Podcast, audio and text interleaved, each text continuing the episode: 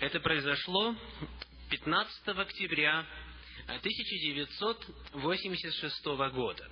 Двенадцатилетняя Мэри Келлерман проснулась рано утром и пожаловалась на боль в горле и насморк. Родители дали ей капсулу широко распространенного и безвредного обезболивающего под названием Тайленол. И спустя несколько часов нашли ее мертвой на полу ванной комнаты. Это положило начало одной из э, недавних э, паник и скандалов в Соединенных Штатах Америки в отношении медикаментов. Магазины срочно стали убирать тайленол с полок, и оказалось впоследствии, что кто-то сумел в определенную партию этого распространенного обезболивающего вещества подсыпать страшный яд, цианистый калий, который убивает в течение короткого промежутка времени. Сегодня очень многие люди, живущие на нашей земле, многие, называющие себя христианами, они, сами того не зная, пьют из чаши, в которой находится одурманивающее и смертельно опасное вещество. И поэтому Бог в Священном Писании предупреждает мир об опасности, которая грозит всякому, кто не остановится и не пересмотрит направление, в котором он идет. Мы с вами в прошлые наши встречи изучили то, что Священное Писание содержит так называемую весть трех ангелов, или трехангельскую весть, которая должна прозвучать непосредственно в наше время. Это весть, которая должна звучать сегодня, и она должна звучать на каждом языке, повсюду, по всей земле.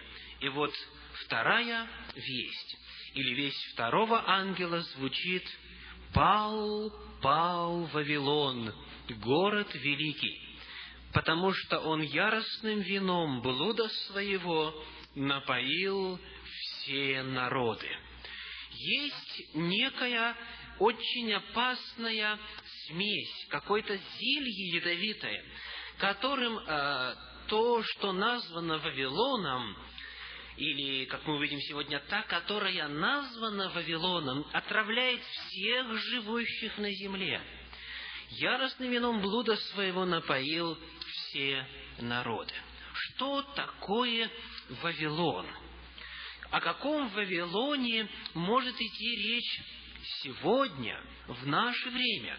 Мы знаем, что древний Вавилон разрушен много столетий тому назад во исполнение, во исполнение пророчеств Исаии и Иеремии, и мы узнали, что вплоть до начала нашего века о древнем Вавилоне никто и не знал – и Библия сказала, что он будет разрушен, что в его чертогах будут выть шакалы, что он не заселится никогда, и в роды родов не будет жителей в нем, не раскинет аравитянин шатра своего, и пастухи со стадами не будут обитать там, то есть древний Вавилон во времена Иоанна Богослова – и в наше время до сих пор лежит в руинах, и он необитаем. И Библия предсказала, что он не заселится никогда, и не будет жителей в нем никогда. О каком же Вавилоне идет речь здесь? Библия говорит, что существует некий современный Вавилон, который продолжает распространять из своей чаши вот это зелье, которое наполняет все народы и распространяется повсюду.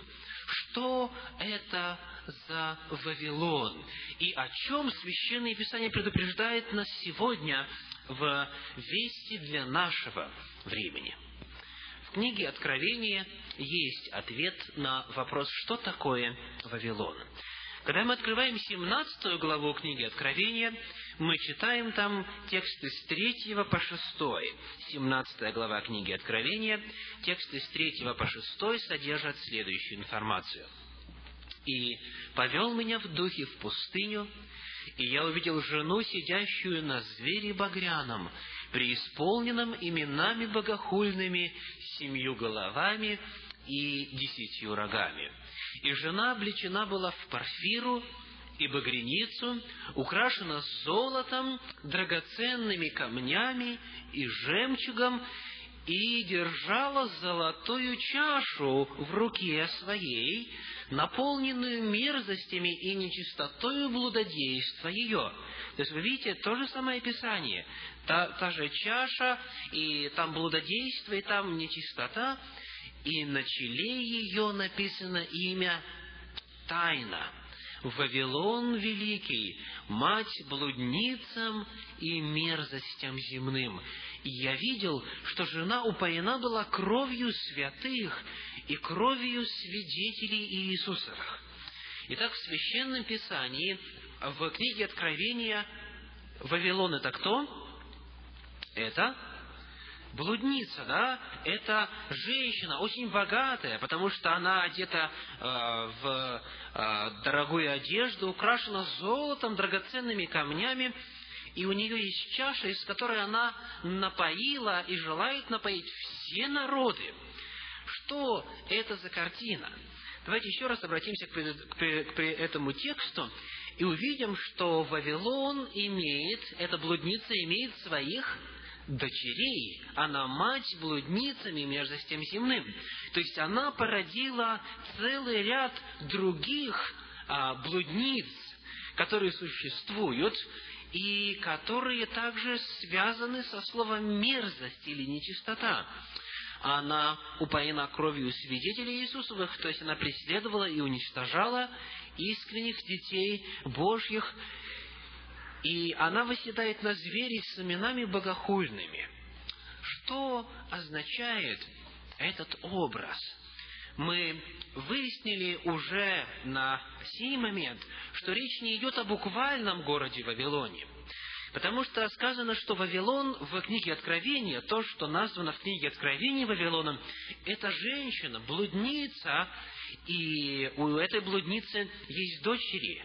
То есть это какая-то символическая картина, значение которой мы должны будем с вами выяснить. И очень интересно, пока мы еще не ушли дальше, что когда мы читаем эту весть, весть второго ангела в оригинале, давайте посмотрим на эту весть еще раз, сказано «Пал, пал Вавилон, город великий», в оригинале звучит «Пала, пала Вавилон, город великий. То есть, а, слово «Вавилон» мужского рода, а вот глагол, который описывает действие падения женского рода. Почему? Потому что Вавилон – это женщина. И вы помните, в 18 главе книги Откровения, в 4 главе, вернее, в 18 главе, в 4 тексте сказано «Выйди от нее, народ мой, не, не из него, из Вавилона, а выйди от нее, или выйди от этой женщины, от этой блудницы. Итак, в книге Откровения, весть, которая связана со словом «Вавилон», она не относится к какому-то городу или какой-то географической местности. В Откровении Вавилон – это нечестивая женщина, блудница, та, которая изменяет Э, своему супругу, которая постоянно совершает блудодейство. И нам сегодня предстоит выяснить, что это за женщина и о чем Священное Писание предостерегает нас в это последнее время. Очень интересно, что помимо вот этой блудницы и нечистоты и мерзости, книга Откровения описывает еще одну женщину – в 12 главе. Откровение 12 глава, тексты с 1 по 3 мы пока прочтем. 12 глава, тексты с 1 по 3. «Явилась на небе великое знамение, жена, облеченная в солнце. А под ногами ее луна, и на главе ее венец из двенадцати звезд. Она имела в чреве и кричала от боли и мук рождения» И другое великое знамение явилось на небе. Вот большой красный дракон с семью головами и десятью рогами, и на головах его десять диадим. Библия описывает в книге Откровения две жены. Первая – это чистая жена. или жена, облеченная в солнце, та, у которой должен появиться младенец мужеского пола, и этот младенец находится в опасности, потому что красный дракон хочет его поглотить. И другая жена – это жена-отступница, блудница, которая сидит на звере багряном. Что означает вот эта картина чистой жены или жены, которая сохранила преданность и верность своему мужу? Давайте посмотрим, что говорит Священное Писание. В одном из посланий апостола Павла мы читаем «Ибо я ревную о вас ревностью Божией, потому что я обручил вас единому мужу, чтобы представить Христу чистую девою». В Священном Писании очень часто взаимоотношения между Богом и Церковью, между Богом и Его народом описываются как взаимоотношения между мужем и женой. В Библии символ чистой, сохранившей верность жены обозначает истинную церковь или истинный народ Божий, который следует воле Божьей, явленной в Божьем Слове. Итак, это женщина, облеченная в солнце, она представляет собой церковь. И сказано, что она имела в чреве и кричала от боли и мук рождения. Но вот появляется большой красный дракон. Хвост его увлек с неба третью часть звезд и поверх их на землю. Мы читаем тексты 2 и 4 в 12 главе книги Откровения. Дракон сей стал перед женою, которая надлежала родить, дабы, когда она родит, пожрать ее младенца. Давайте выясним, кто такой дракон который увлек с неба третью часть звезд и поверг их на землю. В книге Откровения в 12 главе, в этой же самой главе, позднее, в тексте 7 и 9, описывается, кто такой этот дракон. Сказано, неизвержен был великий дракон, древний змей, называемый дьяволом и сатаной. Итак, этот дракон – это дьявол или сатана, который очень внимательно наблюдает за церковью и ожидает, когда родится там младенец мужеского пола, чтобы его поглотить, чтобы его истребить. Итак, мы выяснили, что такое жена, мы выяснили, что такое дракон. Кто такой этот младенец? И родила, в пятом тексте сказано 12 главы, и родила она младенца мужеского пола, которому надлежит пасти все народы жезлом железным и восхищено было дитя ее к Богу и престолу его. Кто такой этот младенец, которому надлежит пасти все народы жезлом железным, и который затем, после своего рождения, а, должен быть вознесен на небо к Богу к Его престолу? В книге Откровений в 19 главе, в 15 тексте описывается Иисус Христос – который грядет на нашу землю, и сказано, что Он пасет народы жезлом железным. То есть этот младенец, который должен появиться, это никто иной, как младенец Иисус, Христос, который родился в наш мир, чтобы принести избавление человечеству. Итак, в среди церкви должен появиться Иисус Христос, который должен родиться от жены, и дьявол пытается его уничтожить. Но а, сказано, что этот план не удался, и Иисус Христос выполнил свою миссию, вознесся снова на небо к Божьему престолу, воссел одесную престола Божия на небесах. И что происходит дальше, после этого? Сказано в книге Откровения 12 главе текст 13, дракон начал преследовать жену, которая родила младенца мужеского пола. То есть, когда дьявол увидел, что он побежден, что Христос одержал победу над ним на кресте, и затем воскрес, когда он вознесся снова на небо, он, сказано, стал преследовать теперь жену, то есть церковь.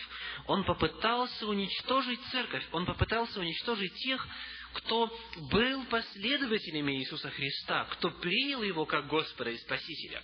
Итак, одна церковь, церковь, облеченная в солнце, или жена, облеченная в солнце, это чистая дева или жена, врученная мужу, или жена, сохранившая верность, верная жена своему супругу, Господу, это истинная церковь. Это народ Божий, который на протяжении веков был преследуем, должен был э, убегать в пустыню и в пустынные места, но пронес через века истину и сохранил ее. Итак, символ верной жены означает истинную церковь, или народ Божий, который сохранил Божью истину. Дело в том, что в Священном Писании главная отличительная черта вот этой чистой жены или верной жены, а следовательно истинной церкви, определена в первом послании Тимофею, в третьей главе, в пятнадцатом тексте.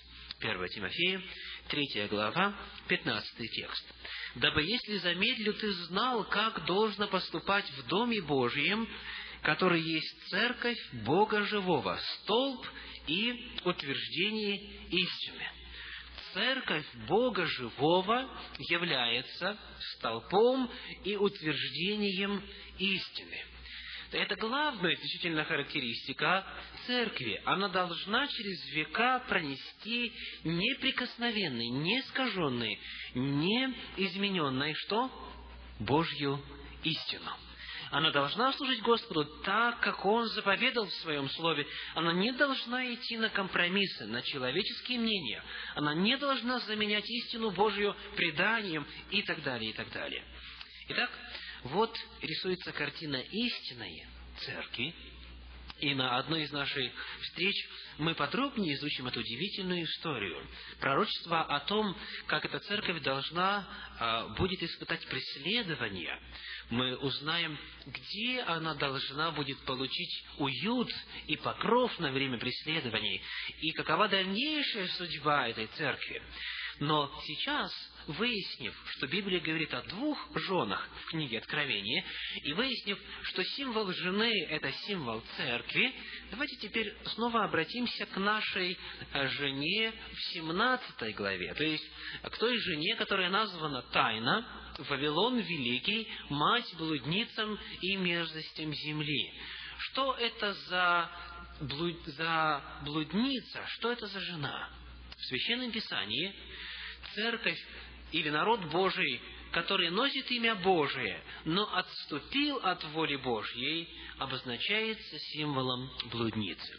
В книге пророка Иеремии, в третьей главе, в двадцатом тексте, Иеремии 3.20 мы читаем, «Но поистине, как жена вероломно изменяет другу своему, так вероломно поступили со мною вы, дом Израилев, говорит Господь». Очень часто в Священном Писании процесс отступления от Господа описывается каким словом? Блудодеяние. Блудодеяние. То есть, когда Господь описывает взаимоотношения между своим народом и собою, когда народ отступает от него, официально вроде бы по-прежнему называясь его народом, он называет эту церковь, он называет этот народ блудницей. Итак, в Священном Писании слово «Вавилон» в книге Откровения связывается с символом блудницы. И блудница – это церковь-отступница. Это церковь, которая продолжает называть себя именем Божьим. Она как бы носит фамилию своего мужа. Она называет себя Христовою, христианскую, но фактически она изменила ему. Она является блудницей, то есть она отступила от истины Божьей. И более того, она преследует другую жену, истинную жену. Да? Сказано, что истинная жена преследуема, а вот эта блудница описана как та, которая упоена кровью святых и свидетелей Иисусовых. То есть, смотрите, что происходит. Христос оставил на земле одну жену. Но потом, спустя время, появляется другая жена, которая официально называется женой Господа, но фактически она является блудницей, она отступила от Него. Но помимо этого, у этой блудницы появляются еще и дочери, которые продолжают идти путями своей матери. Таким образом, вместо одной церкви появилось огромное количество других, которые называются именем Христа, но отступили от Его истины. И сегодня нам нужно будет с вами выяснить, а каковы отличительные характеристики Вавилона, то есть этой блудницы. То есть, не, не может ли случиться и статься так, что мы, сами того не зная, уже выпили из той чаши? Потому что сказано, что она напоила все народы, и, естественно, это э, не подается как лжеучение. Естественным образом это преподается как истина Божья. То есть многие люди сегодня сами того не зная обмануты. Поэтому нам сегодня нужно выяснить, каковы основные отличительные характеристики Вавилона. Что такое Вавилон? А каковы отличительные характеристики этого слова, как это слово описывается в Священном Писании, и как узнать, какая из церковных организаций, которая есть сегодня, может быть названа Вавилоном или дочерью Вавилона. Итак, когда впервые в Священном Писании используется, употребляется это слово «Вавилон»? В самом начале, в книге «Бытие», описывается, что земля, несмотря на достаточно небольшой период своего существования, отступила от Господа. Помышления сердца их были зло во всякое время. И Господь сказал, я истреблю их с лица земли. И он повелел Ною построить ковчег, в котором могли бы спастись те, кто пожелает откликнуться для, а, на весть для того времени, те, кто пожелает служить Господу. Итак, только восемь душ спаслось. Ной, три его сына, жена Ноя и жены сыновей. И, казалось бы, теперь все можно начать сначала. Господь сохранил остаток. Он избавил их, и теперь земля, жители земли могут служить Господу до конца. Однако, не прошло много времени, как люди начинают отступать от Господа снова. Давайте посмотрим, что говорит Священное Писание. В книге «Бытие», в 8 главе, 21 текст. Книга «Бытие», 8 глава, текст 21 говорит следующее. И обонял Господь приятное благоухание, и сказал Господь в сердце своем, «Не буду больше проклинать землю за человека, потому что помышление сердца человеческого зло от юности его, и не буду более поражать всего живущего, как я сделал». Господь дает обетование о том, что земля водою больше истреблена не будет.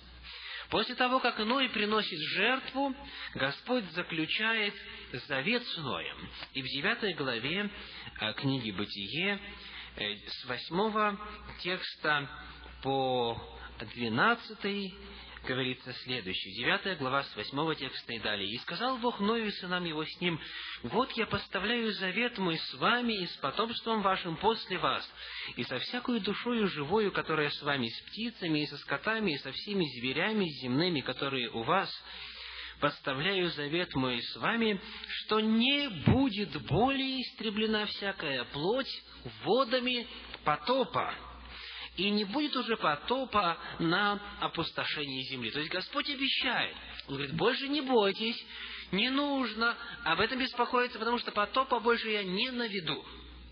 Дальше Господь дает повеление Ною и говорит в первом тексте этой девятой главы следующее. «И благословил Бог Ноя и сынов его, и сказал им, плодитесь и размножайтесь, и наполняйте землю». Волей Божьей было в том, чтобы люди распространялись и наполняли землю. Бог никогда не желал, чтобы люди жили в городах. Бог желал, чтобы люди расходились, распространялись по земле и продолжали исполнять Его волю, какую Он им заповедовал. Но, к сожалению, не прошло очень много времени, прошло поколение, другое, И вместо того, чтобы исполнить волю Божью, чтобы разойтись по всей земле и наполнять землю, вместо того, чтобы поверить Слову Божью о том, что вот и потопа никогда более не придут на землю, вот что делают люди. В книге «Бытие», в одиннадцатой главе, мы читаем с первого текста и далее. Откровение, вернее, Бытие, первая глава, вернее, одиннадцатая глава с первого текста. Одиннадцатая глава с первого текста. «На всей земле был один язык и одно наречие. Двинувшись с востока, они нашли в земле Синар равнину и поселились там. Земля Синар или земля Шумер – это первая древнейшая, древнейшая цивилизация, которая была обнаружена после потопа. И сказали друг другу, наделаем кирпичей и обожжем огнем. И сказали они, построим себе город и башню высотою до небес, и сделаем себе имя, прежде нежели рассеемся по лицу всей земли. Итак, смотрите, что происходит. Они хотели поставить памятник самим себе, своей гордости, и в данном случае своему отступлению от Господа, потому что вместо того, чтобы пойти так, как Господь сказал, они остановились на одном месте, решили, нет, мы останемся и будем жить вместе, построим город и башню высотой до небес. А зачем такая высота нужна до небес? Вы видите, что они хотят себя на всякий случай обезопасить. Потому что, когда Библия описывает потоп, она упоминает, что воды потопа поднялись над самыми высокими горами а, на определенную высоту. То есть даже там нельзя было спастись. Они говорят, хорошо, мы такую башню построим, чтобы она была прямо до неба. Бог ведь не станет себя самого топить. Он живет на небе.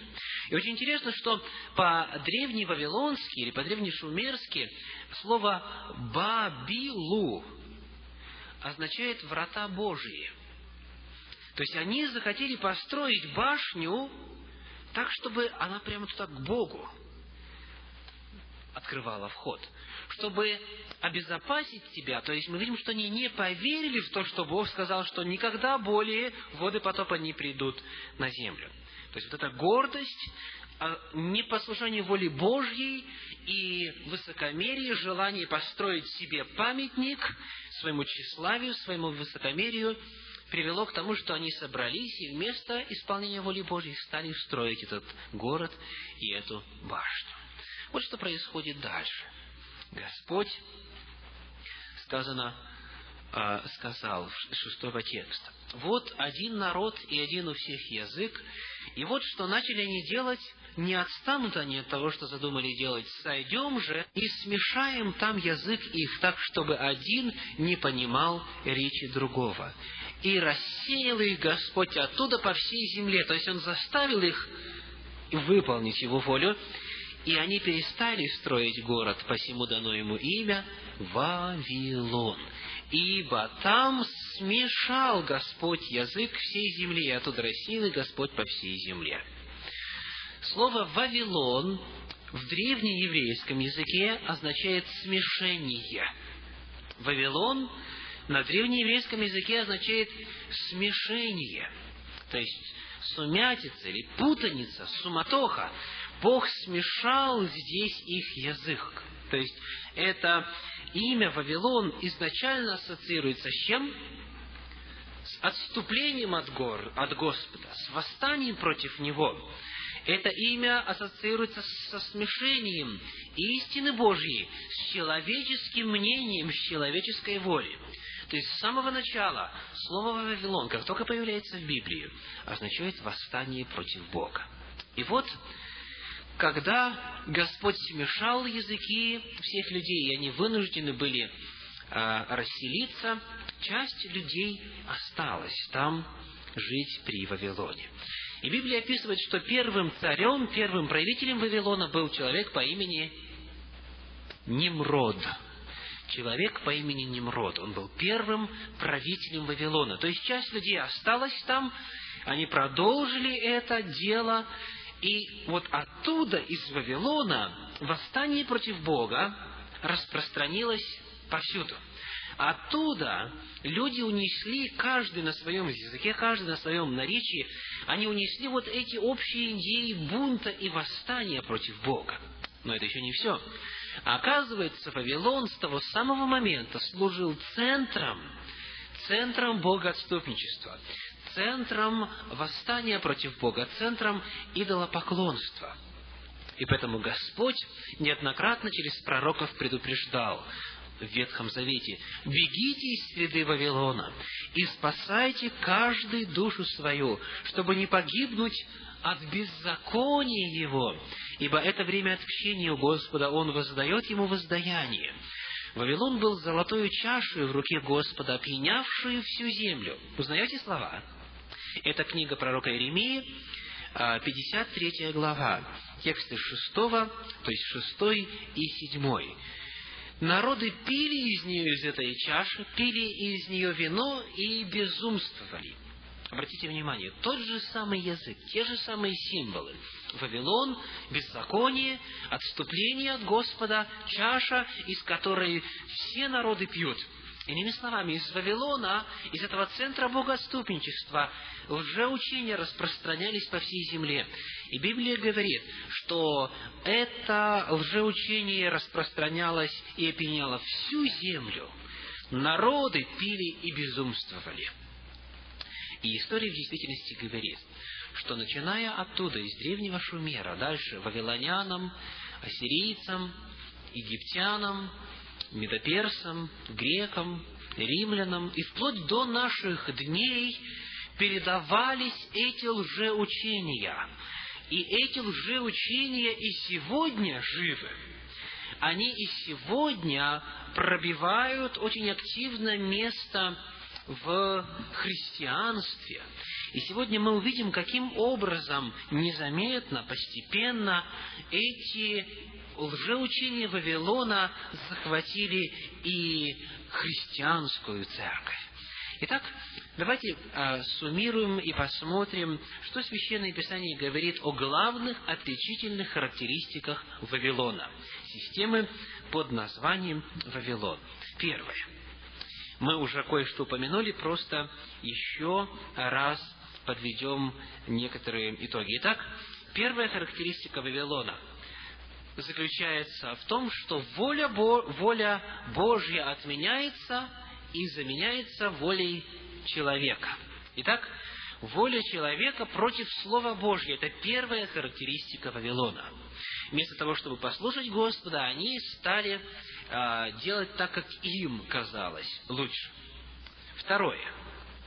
Вторая характеристика – это спасение делами. Видите, каким образом? Бог обещал, что Он не наведет воды потопа на землю, а люди говорят, мы и сами, мы сами позаботимся. Мы сами построим такую башню, которую невозможно было бы потопить. То есть Вавилон с самого начала говорит, что человек должен сам своими усилиями зарабатывать путь к спасению – и это очень много раз повторяется в Священном Писании как отличительная черта Вавилона. Третья характеристика Вавилона – это то, что Вавилон представляет собой религиозно-политический союз. Давайте посмотрим на книгу Откровения, 12 главу, 17 текст. Откровение, 12 глава, текст 17 сказано, с нею блудодействовали цари земные, и вином ее блудодеяния убивали живущие на земле. То есть Вавилон очень тесно связан с царями, с политическими какими-то организациями, с, то есть религиозный элемент и политический объединены. Сказано с царями, что делала? Блудодействовала блудодеяние. То есть это термин, описывающий соединение, смешение. Далее, в книге Откровения в 18 главе, в 18 главе текст, текст 3, сказано, «И цари земные любодействовали с нею, и купцы земные разбогатели от великой роскоши ее». Девятый текст в 18 главе книги Откровения. Говорит, «И восплачут и возрыдают о ней цари земные, блудодействовавшие и роскошествовавшие с нею». То есть, в самом, в самом Священном Писании говорится о том, что одной из важных характеристик Вавилона, то есть церкви отступницы, является ее союз с политическими силами. То есть, когда церковь соединяется с государством, когда церковь использует политическую силу для того, чтобы утверждать свою власть, она становится Вавилоном. Это третья характеристика этой церкви-отступницы. И когда мы смотрим на а, самое начало, на строительство Вавилонской башни, сказано, они сказали, построим себе город и башню.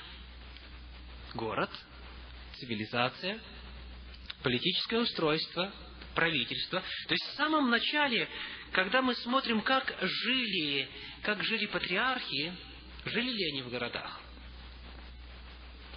Патриархи, Авраам, Исаак, Иаков и так далее. Нет, они не жили в городах. А скажите, кто построил первый город еще до потопа, в самом начале? Кто построил первый на земле город? Каин. Каин в самом начале. То есть он первый построил город.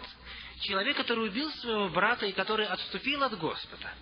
Это не Божья была идея. И сегодня, когда мы посмотрим на статистику, статистика преступности в городах и статистика преступности в местностях, где нет городов, или, скажем, в сельской местности, или в местах, где люди ближе общаются с природой, мы увидим громадную разницу в отношении безнравственности и так далее, и так далее. То есть, в самом начале мы видим, что когда строится Вавилон, это задумывается сразу как религиозно-политическая система. Дальше, еще одна, четвертая характеристика Вавилона – это идолопоклонство. Идолопоклонство. Дело в том, что вот эта башня Вавилонская, которую, которую э, попытались построить люди, она была не просто архитектурным сооружением. На вершине этой башни находился жертвенник, а, на котором приносились жертвы, в том числе и человеческие. Откуда это известно? Очень много было найдено подобных башен а, на Древнем а, Востоке. То есть на территории, на территории, где раньше располагались древние восточные государства. Эти башни назывались зиккуратами – зиккурат, две К в середине. То есть это многоступенчатая башня, и на последней ступени обыкновенно располагался жертвенник.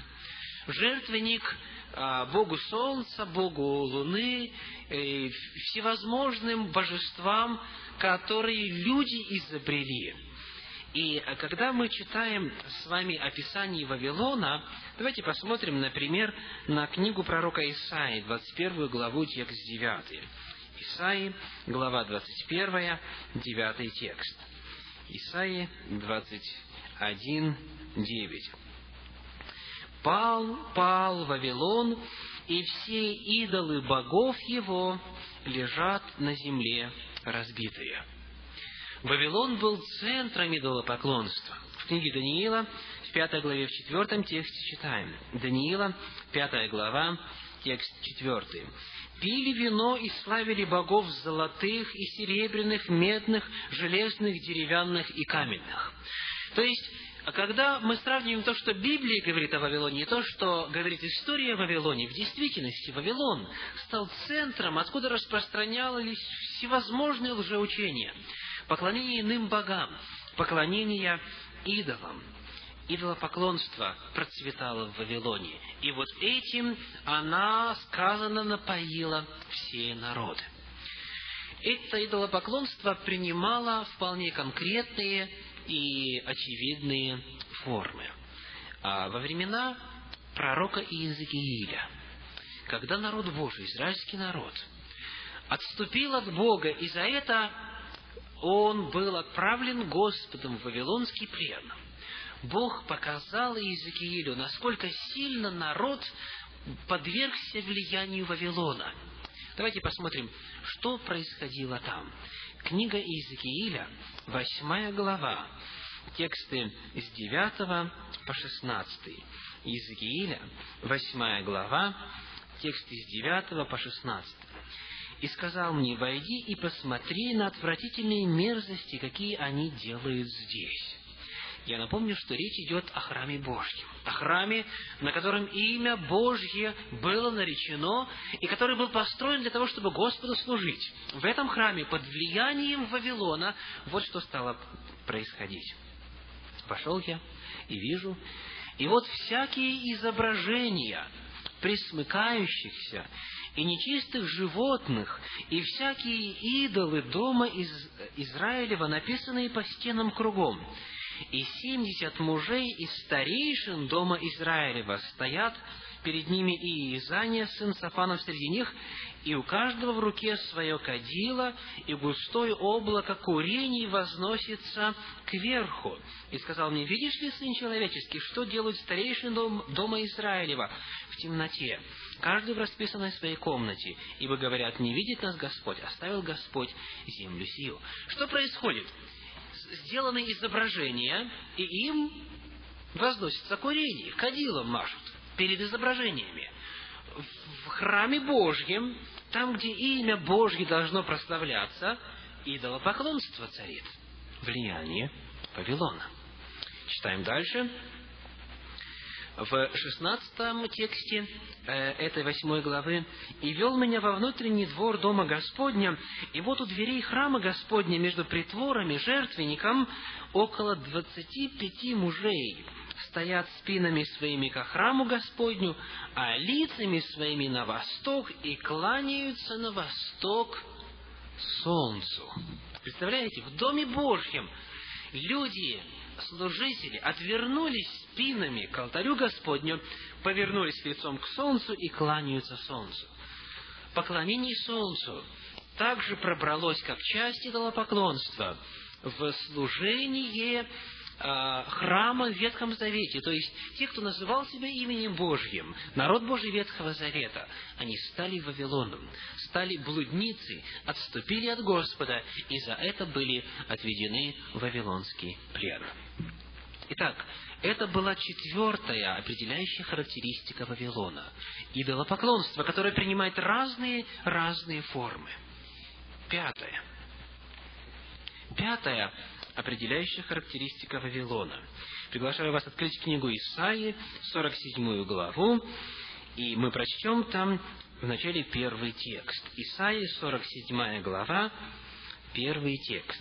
«Сойди и сядь на прах, девица, дочь Вавилона, сиди на земле, престола нет, дочь халдеев, и вперед не будут называть тебя нежную и роскошную».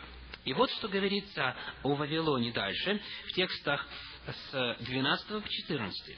«Оставайся же с твоими волшебствами и с множеством чародейств твоих, которыми ты занималась от юности твоей, может быть, пособишь себе, может быть, устоишь. Итак, какой признак? Волшебство и чародейство.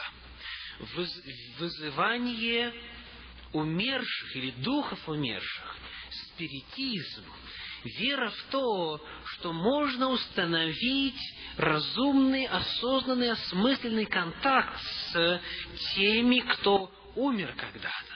Хотя Священное Писание неоднократно говорило, не обращайся к чародеям, к вызывателям умерших, к волхвователям и так далее, и так далее.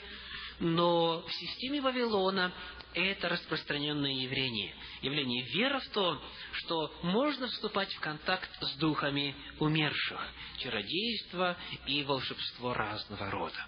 Дальше, помимо этого, читаем, «Ты утомлена множеством советов своих, Пусть же выступят наблюдатели небес, и звездочеты, и предвещатели по новолуниям, и спасут тебя от того, что должно приключиться тебе.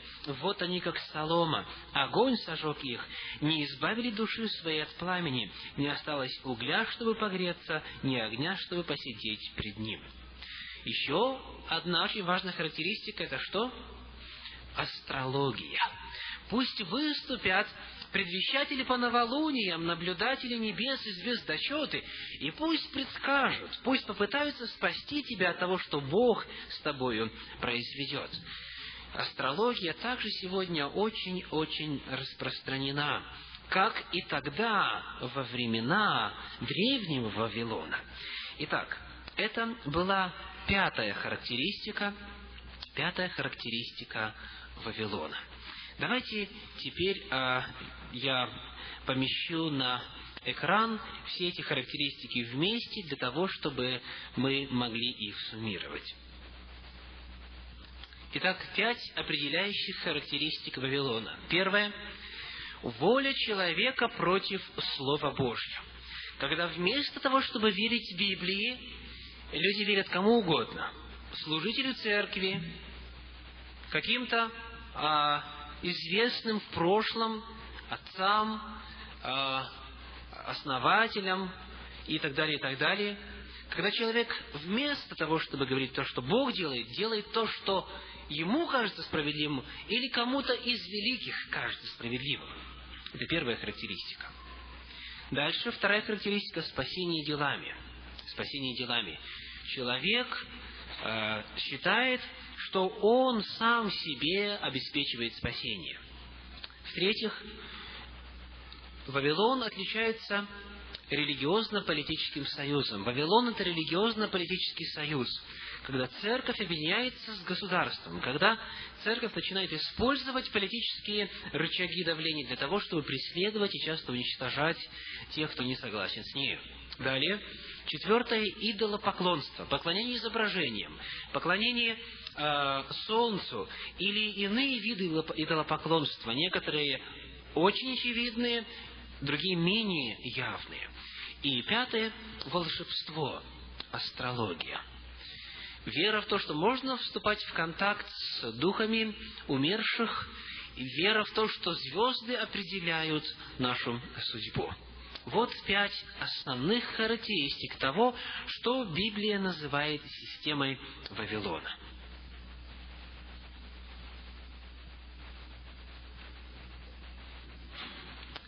Мы изучили с вами значение Вавилона в Священном Писании.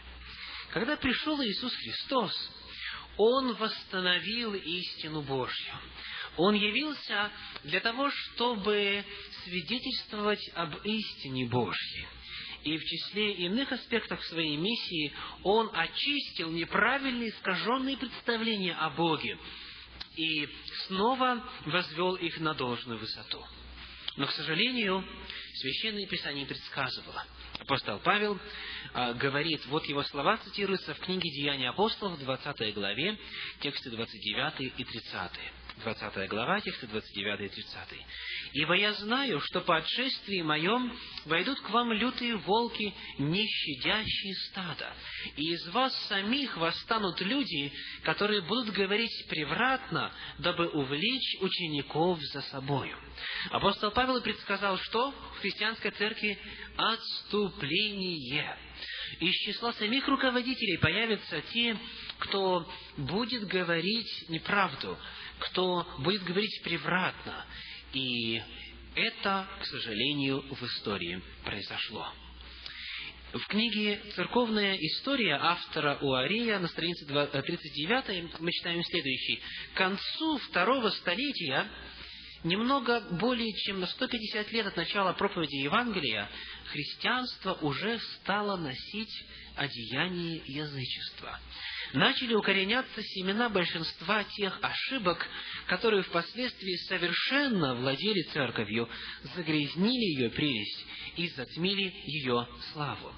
Медленно, постепенно, незаметно дьявол пытался и в эту очищенную Христом церковь, в Христову церковь посеять семена лжеучений. И вот на протяжении истории очень важный этап в смешении истины Божьей с ложью, в смешении христианского и языческого, а, очень важный этап произошел тогда, когда император Константин заявил о том, что обращается в христианство. В 313 году нашей эры он издает так называемый Миланский эдикт, 313 год, Миланский эдикт, согласно которому христианская церковь провозглашается церковью э, законной, церковью, имеющую легальный статус, прекращается преследование в 313 году. И более того, Константин заявляет о том, что он принимает христианство. Хотя крестился он незадолго перед своей смертью, то есть э, десятилетия спустя, он э, фактически прошел через обряд крещения, он заявляет о том, что он христианин в 313 году. Дело в том, что тогда христианство было уже достаточно большой, весомой силой в Римской империи. Оно было чрезвычайно распространено. Несмотря на все преследования, которым оно подвергалось, христианство росло и укреплялось. И Константин идет на очень а, интересный и достаточно спланированный политический шаг. Он объявляет себя христианином. И через некоторое время империя объявляется христианской. Император Константин ставил своей целью объединение язычества и христианства. Дело в том, что произошло следующее. В британской энциклопедии в статье Константин мы можем прочесть следующее.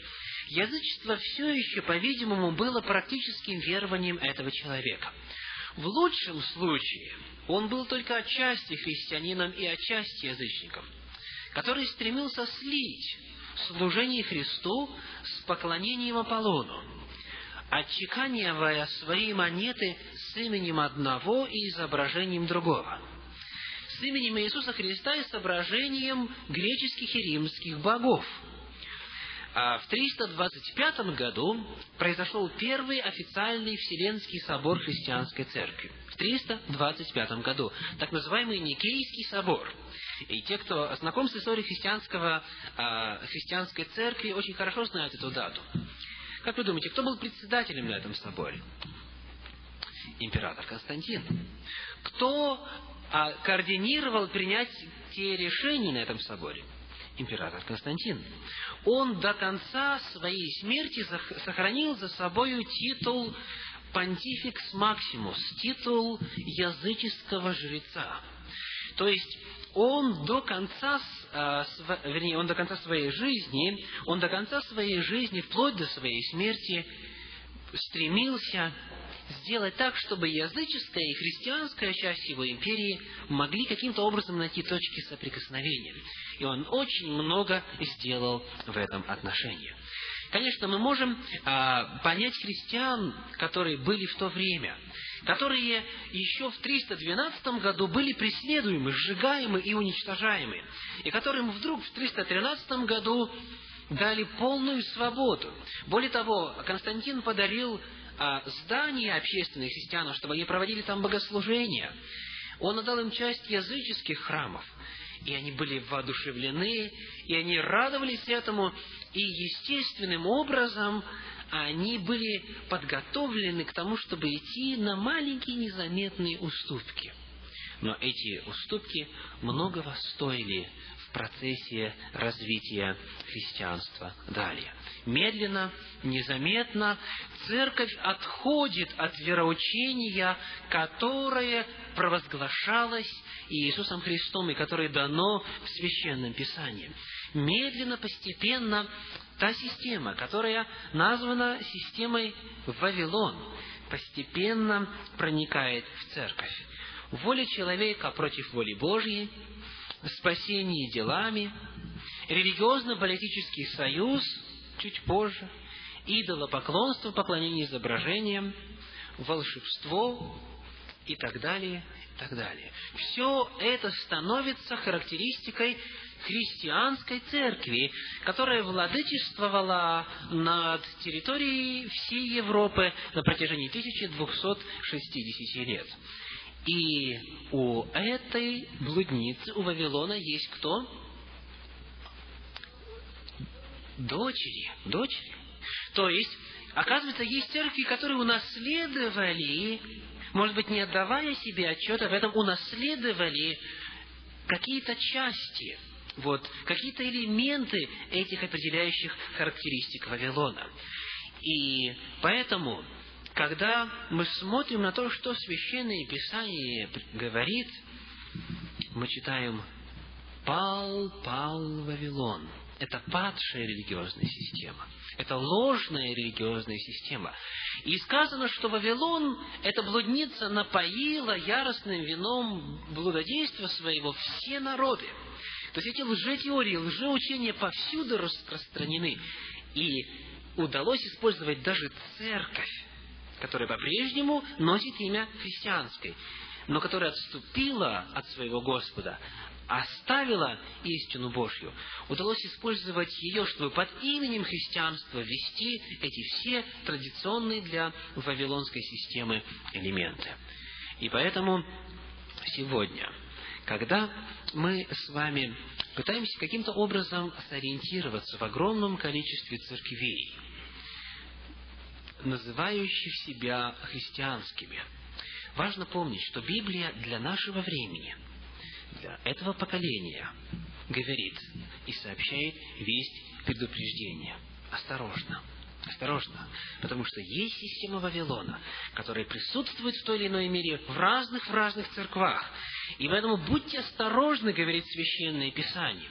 Более того, Бог приглашает, приглашает принять вполне определенные и часто радикальные решения в жизни желающих служить Ему. В Откровении 18 главе, в 4 тексте сказано, Откровение 18.4.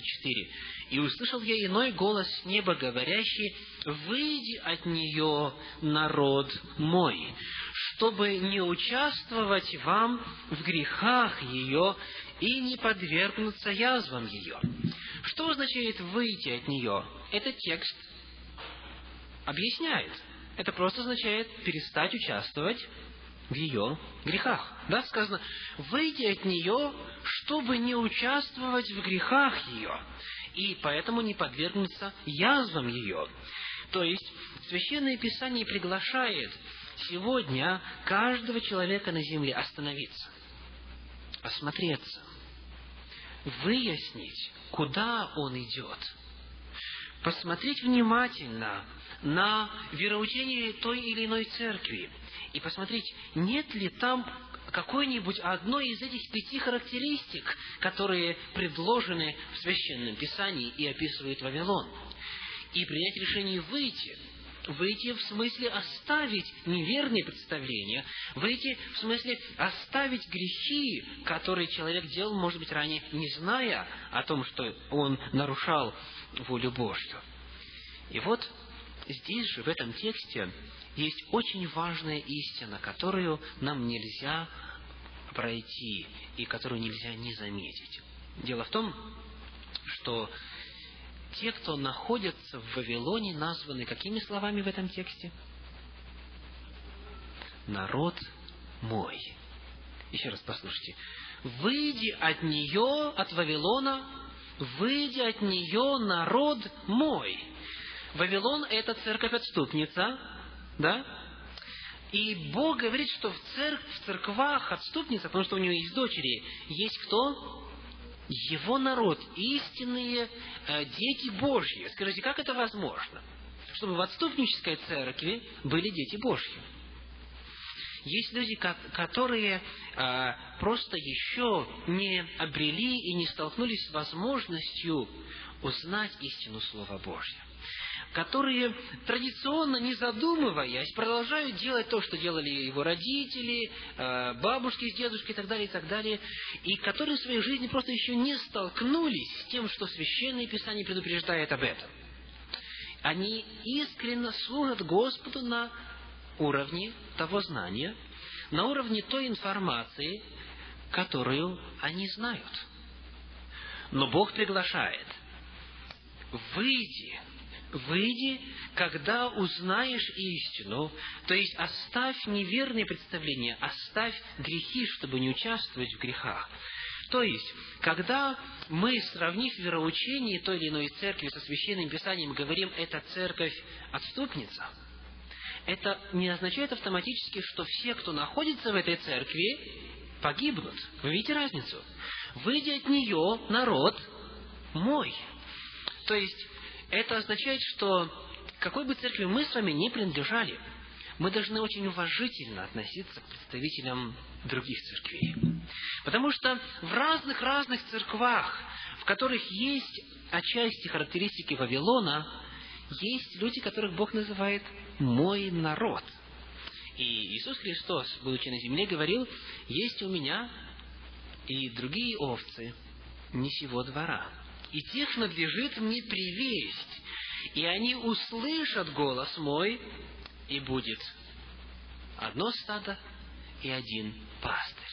То есть есть люди, которые еще не услышали, люди, у которых еще не было возможности узнать, но Бог приглашает. Ныне, оставляя времена неведения, Бог призывает всех повсюду покаяться. Когда у человека нет возможности, он не ответственен. Но когда он знает, когда он услышал, тогда перед ним выбор. Или пойти за Господом, или продолжать делать то, что, как он выяснил, теперь является нарушением воли Божьей. Итак, сегодня последний текст, который мы рассмотрим, взят из Пятикнижия Моисея – если же не угодно вам служить Господу, то изберите себе ныне, кому служить. Богам ли, которым служили отцы ваши, бывшие за рекою, или богам Амареев, в земле которых живете, а я и дом мой будем служить Господу. Это не всегда легко. Оставить богов, которым служили мои отцы, или бабушки, или дедушки. То есть оставить то представление о Боге и ту веру, а, которая была у моих родителей или э, у каких-то еще моих предков. Это не, не всегда легко оставить то, во что верит, верят представители моей церкви, но Господь приглашает, если вы желаете служить мне, оставьте эти неверные представления, оставьте эти грехи, как бы, может быть, болезненно и тяжело это ни было – кто э, сегодня из вас хотел бы э, вместе со словами Священного Писания сказать, «А я и дом мой будем служить Господу». Давайте повторим это вслух. «А я и дом мой будем служить Господу». Я э, сердечно благодарен Господу за то, что Он побуждает в это последнее время многих и многих людей принимать решение идти за Господом во что бы то ни стало. И сегодня Слово Божье распространяется везде и повсюду. Весь предостережение звучит. Главный вопрос – кто откликнется? Кто скажет, я пойду за Господом во что бы то ни стало? Давайте поднимемся для совершения молитвы в конце нашего исследования Слова Божьего. Отче наш Небесный, мы обращаемся с сердечной благодарностью и хвалой за то, что Ты предостерегаешь поколение, живущее накануне Твоего второго пришествия о грозящей опасности. Мы благодарим, Господи, за то, что Ты раскрываешь перед нами то, а, о чем мы узнали сегодня, за то, что сегодня Ты снова приглашаешь идти за Тобой до конца. Благодарим за призыв оставить лжеучение.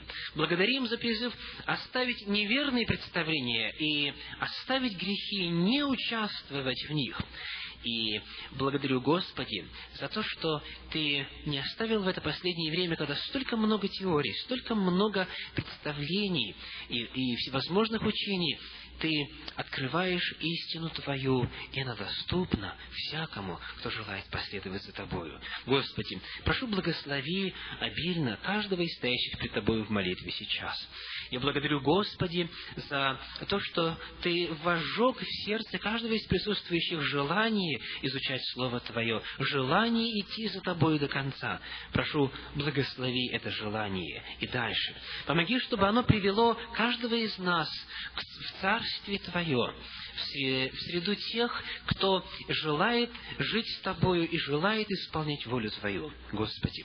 Прошу, благослови сейчас в пути и помоги завтра, собравшись снова, открыть Слово Твое и продолжить изучение того, что Ты говоришь о последних событиях. Благодарим за все и славим Бога Отца, Сына и Святого Духа. Аминь.